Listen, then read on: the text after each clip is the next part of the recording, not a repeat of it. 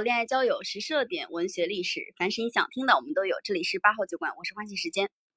我是阿梅。啊，今天我们要聊的这个话题呢，叫做老龄化时代来临，五十岁以后我们还能从事什么样的工作？其实之前我们也聊过一档话题，是关于延长法定退休年龄的，但是因为可能内容不太和谐，所以就被屏蔽掉了。今天还是以这个内容作为一个开场，就是我们国家在二零二。二年的年底推出了这样的一个新的延长法定退休年龄的政策。那这个政策呢，它是针对于之前我们国家的退休年龄去做出来的。以前呢，我们的退休年龄是男性在六十岁可以退休，而女性呢，如果是技术性的职工，在五十五岁可以退休；如果是非技术类的职工，在五十岁可以退休。那现在可以说是为了缓解整体社会保障、养老保险的方方面面的压力。嗯，在二零二五年，我们将会实行渐进式延迟延迟退休的这样的一个计划。二零二五年，呃，男性的退休年龄仍然是六十岁，而女性的技术人员、管理人员、灵活就业人员呢，他是五十五岁退休。等到二零二六年，男性的退休年龄将会是六十岁零两个月，女性的退休年龄呢是五十五岁零四个月。按照这个渐进式的退休年龄的算法，我们将会在二零五五年把男女啊，同龄拉长到六十五岁退休，所以现在其实关于这个呃老年人口他的一个再就业问题，然后包括老年人的保障问题，也已经成为了整个社会上非常热议的，也是国家重点关注的，且在二零二二年成为了一个战略性要素的这样的一个问题啊。我看到一篇报道，这篇报道是在二零二零年由。呃，非常权威的一家媒体中国经济网发布的这样的一个报道，“十四五”规划当时就提出来说，要实施积极应对人口老龄化的国家战略。当时其实也首次的把老龄化的挑战上升到了国家战略层面。然后包括近期其实有很多的呃相关的一些政策出来，呃，主要是两个方面的，一个方面呢是关于如何去帮助老年人再就业。另外一方面呢，就是如何让老年人口得到更好的养老的保障，都是关于这两个方面的。所以从这个角度上来说，作为两个还没有到 法定退休年龄的呃这个播客主播，然后我跟阿梅都比较担心，我们按照现有的这个工作经验也好，然后未来的生活情况也好，等到五十岁之后还要再就业，那到底有什么样的工作比较适合我们来做？对。包括前几天的时候，也在就在二月份的哪一天，呃，有一那个工人日报发了一篇报道，是关于促进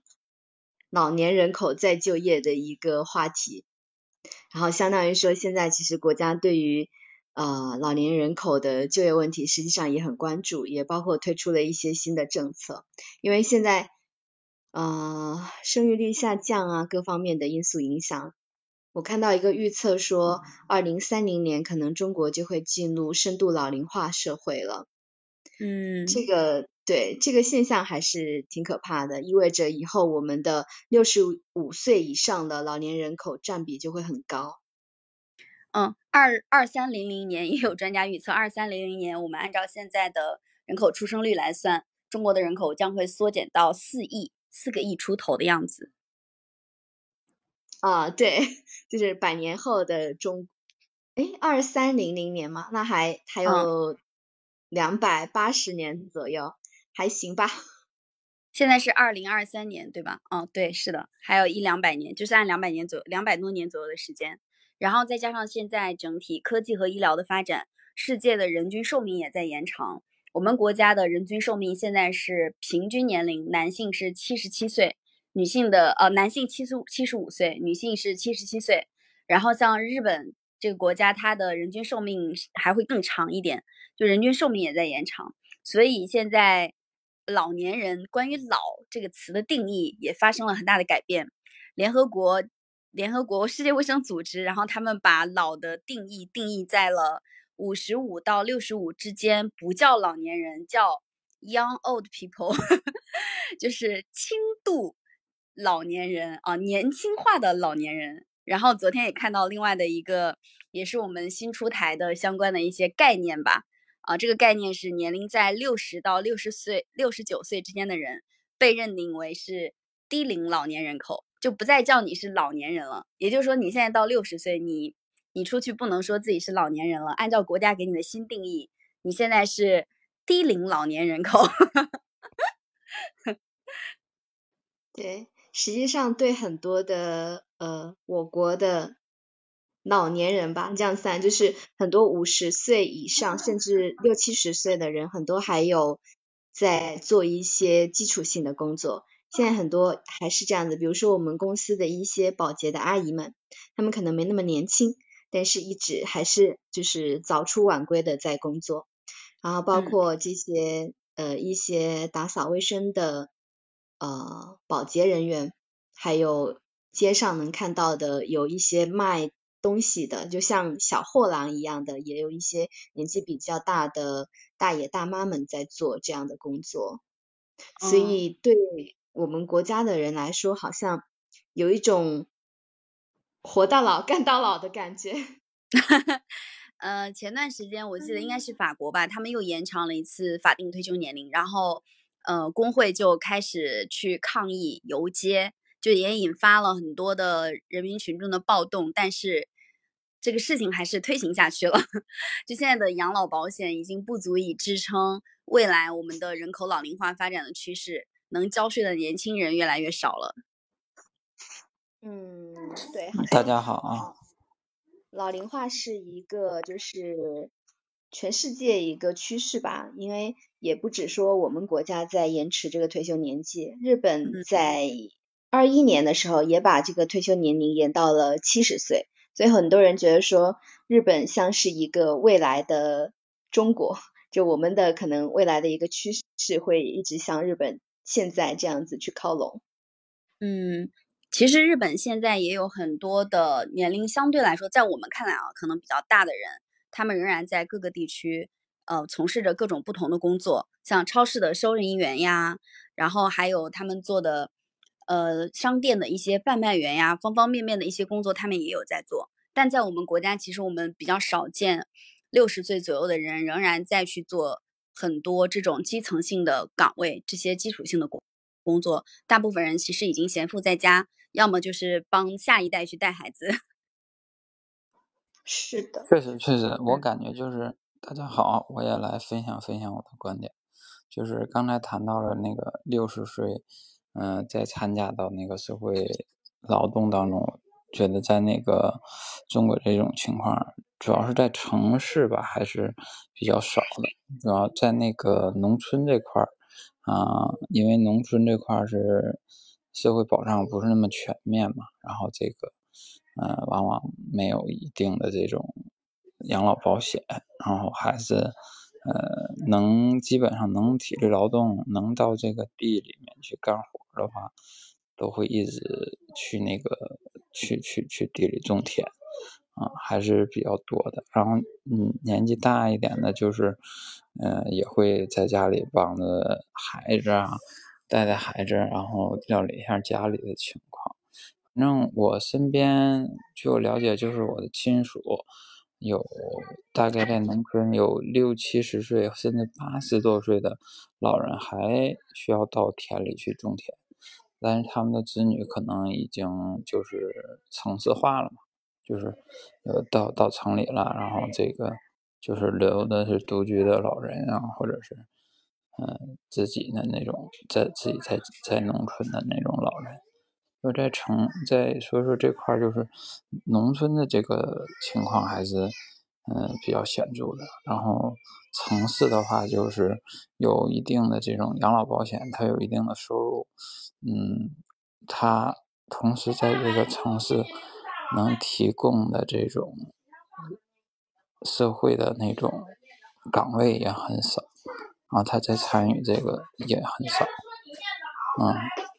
是，我就分享一下我的看法。嗯，好的，谢谢这位同学。我我可以问一下你的这个“满”后面这个字怎么读吗？啊，那个念“朵”。朵，哦，好的。然后我们刚才有聊到说，嗯，就是现在其实整体的老龄化的趋势是比较比较相对来说已经到了非常明显的阶段。嗯，实际上我也关注到最近有很多的老龄化的产业也在不断的发展。然后我们刚好近期也在从事一个老龄化相关的项目。嗯，我们小区里面有一个，相当于是有一个小的小型的公司吧，它专门做一件事情，就是它帮失能老人去洗澡。然后这个项目呢，它做的其实到现在为止做的也非常的好，就是老年的产业可以说在现在属于一个蓬勃发展的情况。国家健康管理师这个岗位是近期很多企业在推的一个岗位，然后这个岗位现在已经到了一种什么样的程度？就是你考到这个证书之后，你还可以拿到一些落户的积分，每年有相应的一些保障金可以领。它其实也在某种程度上就是要让更多的人未来去从事类似的一些岗位。那五十岁之后，我们还能从事什么样的工作？就是我们到了五十岁之后，我们还有没有活儿可以干？在你还没有退休之前啊，本来可能五十岁就可以领养老保险金了。现在我一想啊，就是根据现在情况，我身边的呃，比如说我妈妈那一辈的人，到现在还在工作的，除了一些。呃，城镇职工或者是公务员岗位上的人，好像大部分从事的都是一些，比如说像保姆，或者是就是一些比较呃超市的理货员之类的这样的一些岗位，可能才可能说给到五十岁以上的一个呃人员去就业。所以，我对我五十岁以后还能做什么样的工作，真是一个大大的悲观。但你刚才有说到可以去当保姆呀？啊，我这样好吃懒做的人怎么去当保姆呢？首先，首先拿拿到一个相应的职业资格证书，然后再到不同的地方去尝试一下，然后再积累工作经验之后重新上岗，等于你把你呃三十，比如说你五十岁之前所有的工作经验打翻，打翻之后呢，你到时候再重新从事一个新的岗位。约等于大学刚毕业，从专员开始做起。但是国内给到这样的机会就相对少很多。然后我一想说，呃，如果参考一下别人的话，我现在努力一努力去拿一下驾照，然后未来等到五十岁之后，我可以像日韩的很多老年人一样去当个出租车司机吧。啊，还有。还有一个比较，我看在我看来比较好的一个工作就是楼栋管理员。你记不记得我们大学的时候，呃，那个宿舍的管理员？我就觉得那是一个还可以的工作岗位。就是刚才有说到保姆，还有出租司司机，其实这两种岗位应该还是跟现在的年轻人有一定的竞争，对吧？就是我其实有看到很多的相关的政策发文，它促进老年人再就业，有提到一个特别重要的点，就是让老年职工发挥他们呃往期工作的一些技术和经验，然后不要跟年轻人去抢饭碗。比如说保姆这个岗位，如果我们到五十岁，我们还要卷保姆这个岗位，天呐！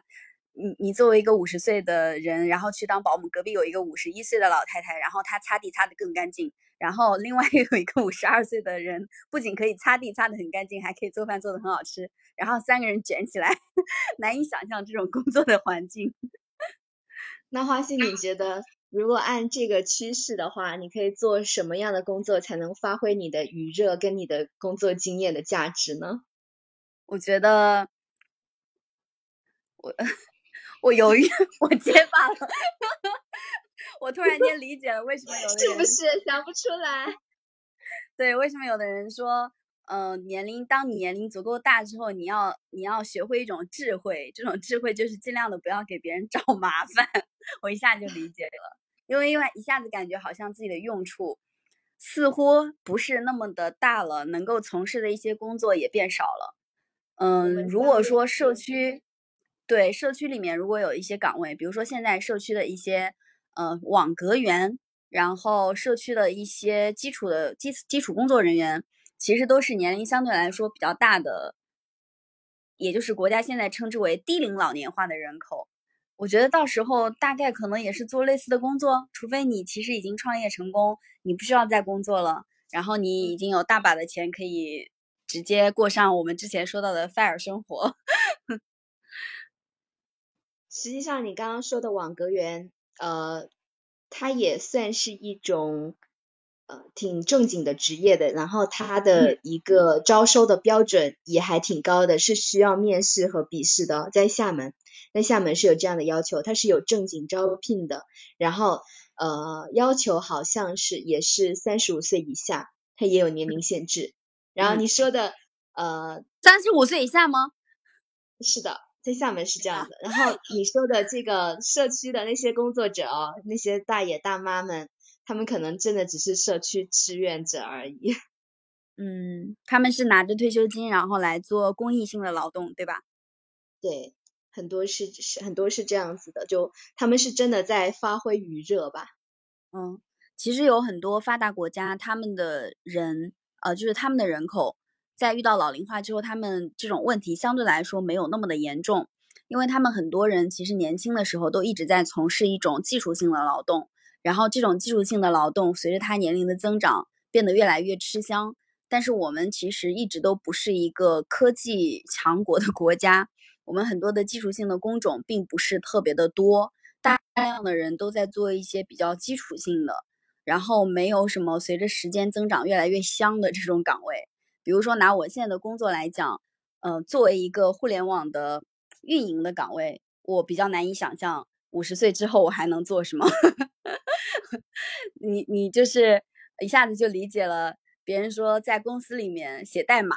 然后写代码写着写着，突然间背后来了一个扫地的阿姨跟你说你的代码写错了，那个可能就是未来的我。还有送外卖的呢，嗯。嗯，送外卖现在也非常的拼体力啊！现在外卖软件里面的算法已经把年轻人都搞得非常劳累了。我觉得五十岁以上应该是干不动了。对，因为其实对中国对比一些发达国家，我觉得还比较缺失的一点就是各种各样的职业培训。因为我之前看了一个关于国外的报道。呃，他们的好处就在于说，等他三十多岁，就是下岗再就业呢，他们有很多相应的一些职业培训、技能培训，然后完了之后，他甚至他可以相当于说再上一次这种职业大学吧，他甚至可以贷款来学习这个东西。等他这个学业完成了之后呢，会有很多需要这一类有技术型的人员的公司在等待着招聘。等给他们预留了这样的岗位，完了之后，他们就可以很快的上岗就业。然后，所以说我们国家其实还是人口红利还是太大了。等未来，当我们的人口逐渐往下降了之后，可能这些相应的措施才能跟上吧。嗯嗯，但其实我们国家现在也出台了非常多的应对老龄化的这样的一些措施，比如说。嗯，现在其实，在北上上这些地方开设了非常多的公益化的老年大学，是由政府开设的。然后呢，这些老年大学他会去教你很多的年轻人在学的一些东西。然后这些老年大学又从线下开到了线上。其实国家公益老年大学的这个网站，我不知道有多少人知，不知道这个网站它的 DAU 是多少。但是这个网站它里面讲到的很多东西，我自己个人感觉还是比较有用的，就是呃，类似于如何去用智能手机，然后如何去用电脑，就他会教老年人很多类似于这样的东西，同时也会有一些老年的基础保障的课程，就让你老年生活过得更更开心的课程，比如说手机摄影啊，朗诵诗词大诗词朗诵大赛呀，然后包括一些旅游呀。有很多这样的一些课程活动，带老年人丰富他们的老年生活。感觉这些其实也都是我们国家现现在在为老年这个群体去所做的一些努力。嗯，国家老年大学这个网站建的还挺可以的。啊，你说这个网站，我想起了另外一个网站，叫中国老年人才网，就是它的。老年人才网啊，它的标语是“新时代新老年新作为”，而且是在二零二二年去年的八月份才正式上线的。它是为了给一些老年人提供信息服务平台和就业的渠道。你不觉得这个网站，嗯，怎么说呢？就是老年人他还要学会怎么上网，以及使用这个网站去就业。嗯嗯，我也学一下你，学一下你的这个刘浩存的声音。嗯，怎么不是呢？可是，嗯，国家老年大学它的那个标语叫做“再走上学路，重温同学情，在国家老年大学等你 ”，是它的 slogan。那你可以在国家老年大学把这套技能学会，然后你再到刚才你说的老年就业的那个 网站上面去找工作。是的，它这个。中国老年人才网哦，上面还有二十几个岗位呢。啊，是什么岗位啊？估计是一个呃，有一个麦当劳招聘退休人员。嗯，麦当劳招聘退休人员，嗯嗯，对。但是他给予的一些比较那个岗位的话，很多是一些比如说教育岗位，然后你有一些特殊的技能，比如说。呃，非物质文化遗产之类的，然后你的这样的一些技能可以去向孩子们展示，然后做一些这样的普及和呃教育的工作，这也是他们培训的一方面。然后它这个上面的职能还挺多的，比如说呃求职招业，呃求职的招聘，然后择业指导、教育培训、证书查询之类的才艺展示。所以它上面有很多很丰富的一个呃功能。啊，我们前因为我们最近在做这这种项目嘛，然后我们对老年人做了一些调研。你猜老年人他最喜欢的一种娱乐活动是什么？就是喜欢概率最高的。嗯，难道是太极之类的这种操？呃，不是，他们最喜欢的是诗歌朗诵。就是大量的大量的老年人特别特别的喜欢诗歌朗诵。如果是他们自己主办的一些活动和节目，嗯，你看那个节目清单，觉得绝大部分的节目清单就是从头朗诵到尾，然后中间可能会会穿插一两个呃什么二胡表演呀、吹个萨克斯呀，或者是跳个舞啊之类的。但是朗诵是占最最主要的一个部分。哦，那。但是这样的一些，老实说，这样的一些活动得是就是这种有钱有闲的一些老年人才会就是喜欢以及有精力去做，或者是有这个底蕴可以做得更好一些。但是我我们对普通的这个中国的老年人来说，他们还是更希望可以保障自己的一个老年生活吧。因为我刚好也之前看到了一个数据是。日本他们的那个财政部对于退休之后的生活的一个费用的预算，除了说，因为日本它的一个养老体系有国家给的养老金，然后还包括企业年金之类的，然后他们把这笔钱领出来之后，还有一个预计说，呃，从六十五岁退休到。九十五岁，然后夫妻双方除了这笔奖这笔这个养老金之外，他们至少还需要两千万日元的一个养老存款，才能保障他们的生活，大约是一百零三万元的人民币。所以你不觉得这个数据一出来之后，感觉养老还挺有压力的？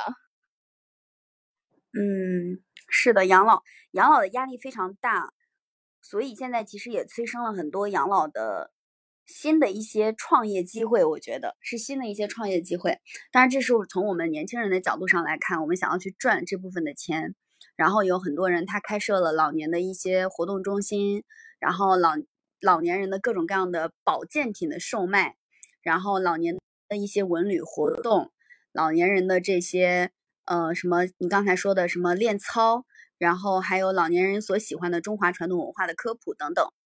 但是其实从呃我们国家现在出台的很多政策的角度上来看，他更希望的是帮助老年人实现再就业，就是让五十岁以后的人能够做到他们所说的低龄老年人再就业这样的一个事情，以保障说大家在六十五岁之前还没有领到养老金的时候能够有事儿可做。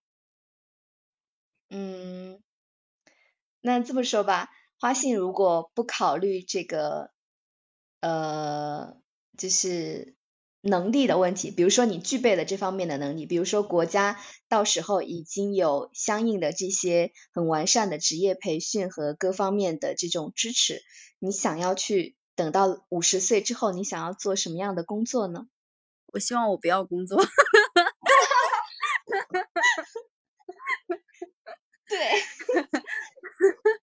就是你有这个能力，跟你被迫不得不工作 是两回事儿。老年的一些基础的服务保障是为了让大家生活的更好，而老年人再就业更多的是自主的意愿。但我觉得这个自主意愿的背后蕴含着很多的心酸，就是因为你没有更好的社会保障嘛。我就是我现在没有办法养活自己，所以我只能再就业嘛，对吧？我再就业的这个过程。必然会饱含了很多的问题，比如说老花眼看不清东西。我在过年的时候去看了我们初中的那个老师，他现在在我们市是一个很牛逼的校长。他就讲，就是嗯，学校让大家去看学习强国的这个 app 里面有很多的一些内容，就是让要求学校里面所有的人都要学，要打卡，要做。然后他每次都会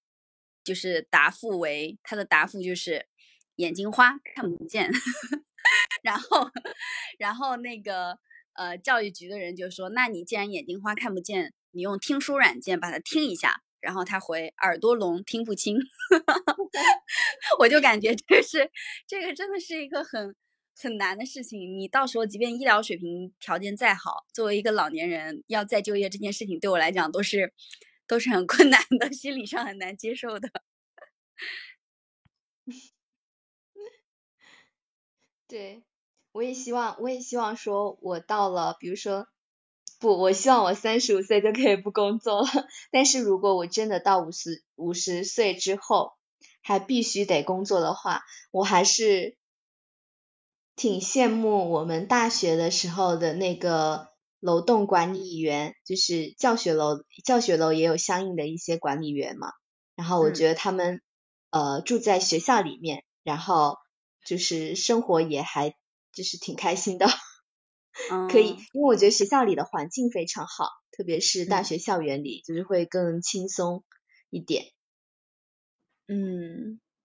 哎，说到这个，我突然间就想到我的那个老师，他其实早都已经到了退休年年纪了，但是他一直没退休，不是因为他不想退休，是因为教育局一直在就是返聘非常多的。比较优秀的老师回回校上课，这其实是不是也在做推行政策的前期的一些铺垫？就其实，在这个政策六十五岁延长退休这个政策推行之前，已经有很多很多的呃制度内的、体制内的或政府的公职人员，也许已经把他们的退休年龄给就是 间接性的延长了。嗯，可能你的老师是一个呃非常非常厉害的教育。学者，所以他总是会被返聘回去。嗯，被返聘其实也证明现在这种返聘的制度出来了，对吧？返聘的政策有了。其实他是个人是不是很愿意去返聘的？然后我刚看到柯同学给我们两个出了一个主意，他说我们可以做奶奶，然后带孙女听年轻 时和阿梅一起录的作品。孙女会觉得这个作品太老了，算了吧。希望到时候喜马拉雅还活着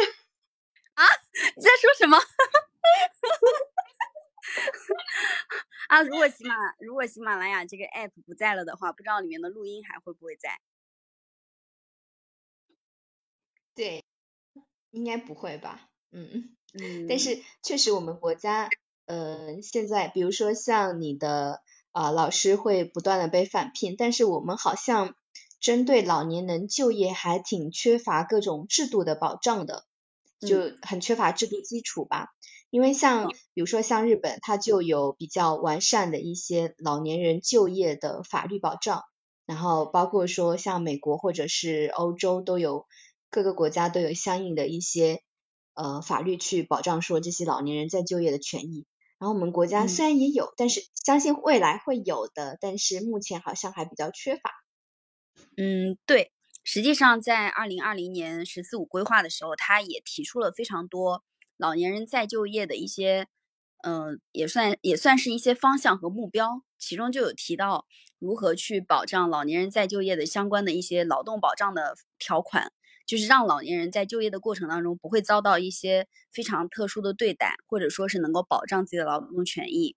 同时呢，也要让老年人的这个就业的岗位不要跟年轻人有很大的对冲，然后保障老年人能够顺利的拿到工资。其实这个也有也有在做，只是说目前因为我们的老龄化的程度还没有日本那么的严峻，同时我们应该也是刚开始做吧，现在也没有看到，说实话还没有看到特别特别大的成效。你看身边的一些五十岁以上仍然在工作的人数量还是比较少的。